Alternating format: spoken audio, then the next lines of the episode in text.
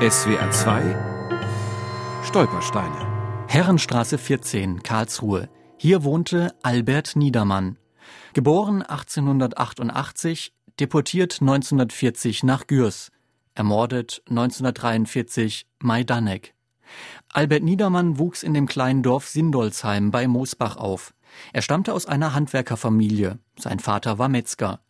1911 wurde Albert Niedermann zum Militärdienst eingezogen. Drei Jahre später kämpfte er im Ersten Weltkrieg. Mein Vater trug sieben Jahre lang die deutsche Uniform und kam schwer verwundet, Auge verloren und Granatsplitter im ganzen Körper, dann aus dem Ersten Weltkrieg zurück. Er war von Beruf gelernter Schneider, aber mit dem einen Auge war seine Sicht nicht mehr gut genug, um diesen Beruf ja, Nadel einfädeln und so, das war nicht mehr. Für seine militärischen Verdienste erhielt Albert Niedermann das Eiserne Kreuz erster Klasse.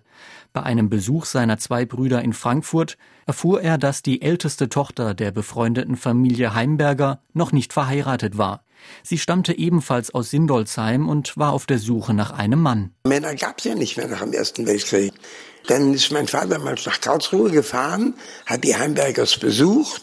Resultat bin ich hier. Sohn Paul Niedermann wurde 1927 in Karlsruhe geboren. Sein Großvater Adolf Heimberger verhalf dem Schwiegersohn zu einer Anstellung bei der jüdischen Gemeinde. Die Familie teilte sich eine Dienstwohnung. Weil beide, Großvater und Vater, Angestellte der jüdischen Gemeinde waren, hatten wir bis zum bitteren Ende noch zwei kleine Gehälter. Wir lebten noch einigermaßen dezent in Nazi-Deutschland. Ja. Wenn die Haustür zu war, dann waren wir eine sehr glückliche, nette Familie. Dann war bei uns Ruhe. Diese Ruhe endete am 22. Oktober 1940. Morgens trommelte es an die Wohnungstür und da standen drei Gestapo-Beamte, so wie man sie im Film noch sieht, Lederjacke, Pistole und so weiter. Ja. Zwei gingen die anderen jüdischen Familien im Haus verhaften. Einer blieb bei uns zur Überwachung mit der Anweisung, ihr könnt 100 Reichsmark pro Person mitnehmen und was ihr tragen könnt, Rucksack, Köfferle und in 20 Minuten geht's weg. Albert Niedermann wurde mit seiner Familie ins französische Lager Gürs verschleppt, von dort in weitere Lager in Frankreich. Aufgrund seiner Kriegsverletzung trug Albert Niedermann ein Glasauge. Das war im Lager zerbrochen und hat ihn furchtbare Blutungen im Auge verursacht. Im Lager konnten die überhaupt nichts machen. Ja.